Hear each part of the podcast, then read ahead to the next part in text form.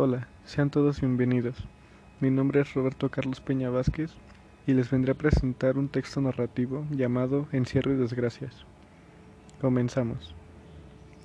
Todo comenzó un par de meses atrás, específicamente en el mes de marzo, cuando la suerte de Mario tomaría un rumbo que no voy a imaginar.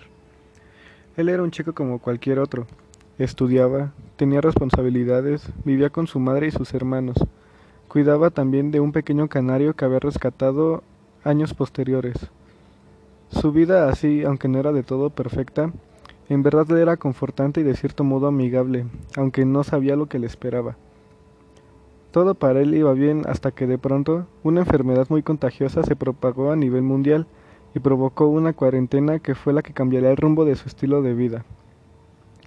Las primeras semanas le fueron un tanto complicadas de asimilar con la realidad, ya que ahora tenía que estudiar en casa y mantenerse ahí. Poco bueno veía de eso, ya que al menos podía despertarse un poco más tarde o tener más cosas a su disposición para sus estudios, aunque no pensó que siempre sería así, ya que una noche su madre llevaría un invitado llamado Luis a la casa sin previo aviso y sin avisar que ahora viviría también ahí. Mario y sus hermanos inconformes de esa acción de su mamá Decidieron hablar con ella, aunque los resultados no fueron del todo buenos, ya que a pesar de todo, él seguiría estando ahí y se tendrían que ver casi obligados a cambiar el recién nuevo estilo de vida a consecuencia de la decisión de su madre. Las semanas y los meses pasaron. Cada vez era más complicada la situación para Miguel, ya que le exigían mucho en sus clases y no tenía mucho tiempo para él ni para asimilar por completo lo que estaba pasando. Hasta que un día del mes de abril en que su pequeño canario murió. Se puso muy triste, pero a pesar de ese pequeño percance, continuó con su nueva e incómoda rutina. Pasados cinco meses después, Luis conversó con la madre de Miguel para que pudiera traer a vivir a su hijo menor a la casa. Ella inconforme aceptó debido a la situación en la que se encontraba el pequeño. Todo se volvía más difícil para Miguel, y sus hermanos y el diálogo con su madre no era del todo compatible, aunque el disgusto de la situación era de todos.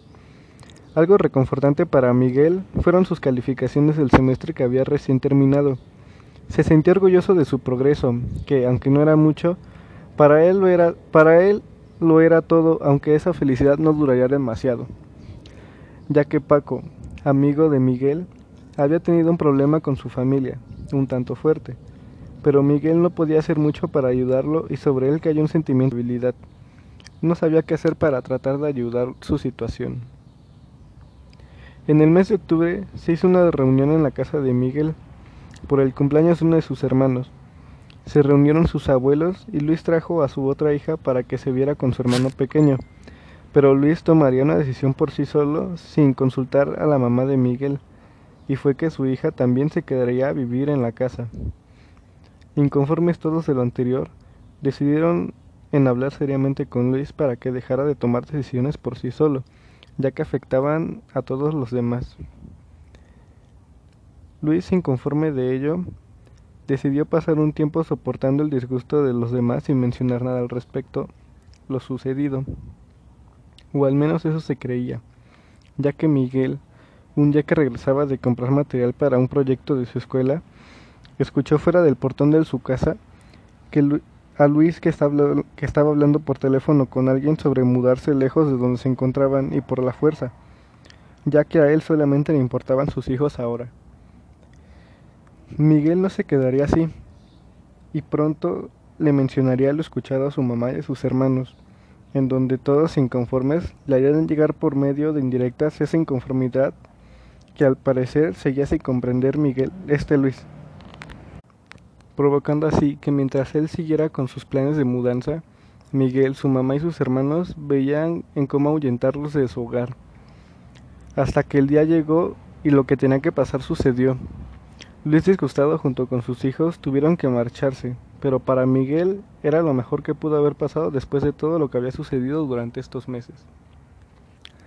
Eso fue todo del texto narrativo. Espero les haya gustado.